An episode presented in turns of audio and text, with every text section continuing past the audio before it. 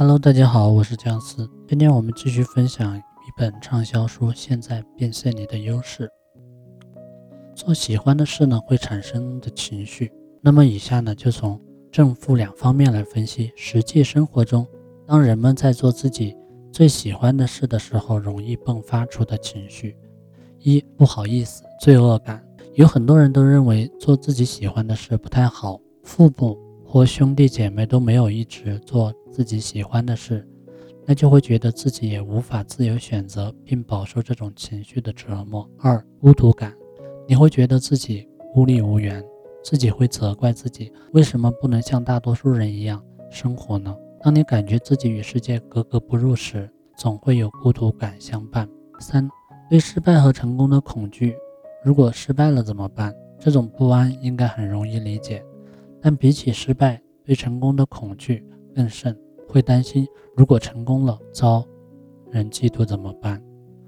和老公还能顺利走下去吗？这样的问题。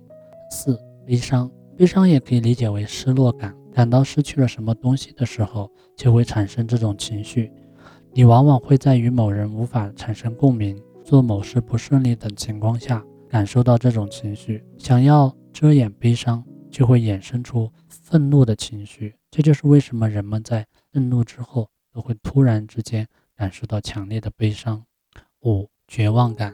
绝望感就是丧失希望的感觉，失望从四面八方席卷而来，将你吞没，令你手足无措、进退两难。当你觉得未来一定糟透了的时候，就会出现绝望感，好像有一堵高墙挡在了你的面前，有种深陷漩涡无法自拔的感觉。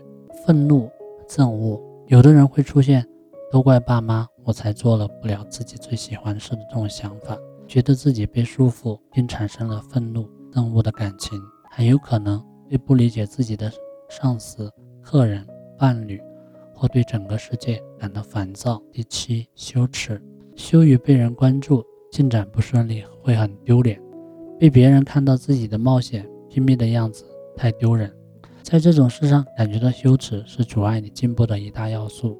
八，嫉妒，嫉妒就是对别人产生的羡慕情绪，觉得。别人有而自己却没有的时候，就会产生嫉妒。开始做自己喜欢的事之后呢，常常就会饱受嫉妒心的折磨。即便没有熊熊燃烧的嫉妒感，嫉妒心也有可能隐藏在内心的深处。九、怀疑不安，所有人都有类似类似可以这样做吗？这条路可行吗的疑问。一旦萌生怀疑的情绪，就会带来一连串的连锁反应。不安。也具有同样的性质，一次不安会招致更多不安的情绪纷至沓来。不安和怀疑都出自于人们规避前路风险的本能。十、虚无感，虚无感就是认为做自己喜欢的事没有价值。当一件事进入获利润的时候，就会强烈的感觉自己的东西没有让别人花钱购买的价值。另外，认为没人对自己的毕生事业感兴趣的状态，也是虚无感的体现之一。十一，恐惧，恐惧也会左右你的人生。对某件事物感到恐惧，是人从原始的时期就具备的本能，也是生存的必备技能。走出安全区，就等于面临着被老虎等猛兽袭击的危险。但在现代社会，过度恐惧就是障碍。过于恐惧未知事物。就无法学到新东西。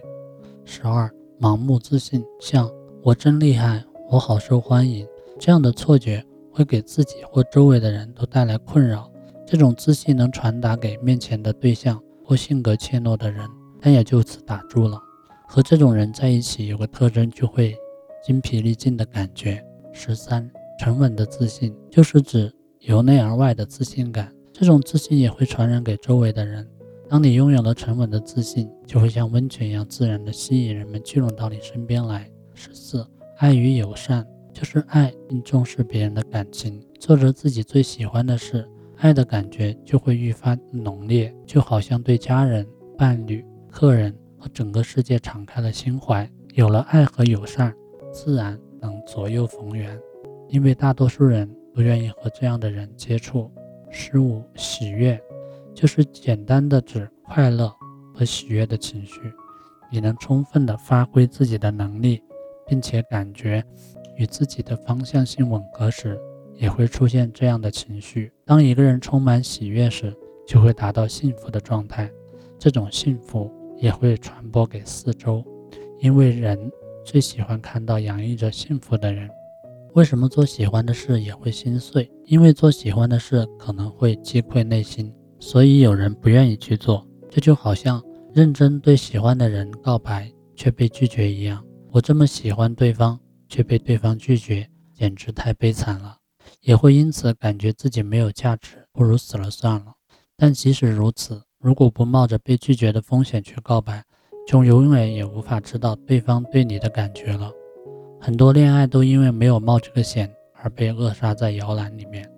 做自己喜欢的事也会有这种单恋的感觉。这种时候，不管多恐惧、多受伤，都要赌上自己的全部去完成毕生的事业。认真生活，就无法避免心碎。心碎就像是你热血拼搏的勋章，努力去尝试。即使心碎，也不要紧闭心门。如果感觉累了，就多给自己一点自治愈的时间，恋爱也是如此，坚持下去一定会建立起相亲相爱的关系。心碎，发现自我才能的契机。之前提到过，在追逐自己心仪之事的过程中，会有不同于做厌恶之事的压力出现，那就是当你热情高涨、专心致志时，让你第一次碰壁的高墙。平凡的生活绝不会遇到这样的高墙。我想先告诉你，你会碰壁。会经历人生中最大级别的心碎，但之所以会碰壁，正是因为你的热情和才能在此。就好像写文章不顺利时，你肯定会特别失落，但若是你没有才能，就不会失落到那种程度，只是会觉得进行的不太顺利啊，不会太过在意。由于工作无法顺利进行而感到焦虑失落的话，就想这是因为你还有潜在的才能未开发出来。也有人在感到心碎后就远离了毕生的事业，更有甚者觉得自己好不容易鼓起勇气以此为生，却被伤透了心，因此之后几十年都不会再碰了。但若是能够养好伤，再次出发，就能唤醒原本沉睡的才能。看到这样的自己，肯定没人能比你更惊讶了吧？化恐惧为热情的方法，开始做自己喜欢的事，就会产生不安和恐惧的情绪。一般来说。开始感到恐惧和不安的时候，就会出现走这条路对吗？感到害怕是不是因为弄错了这样的感觉？但就是这样中途折返，未免太可惜了。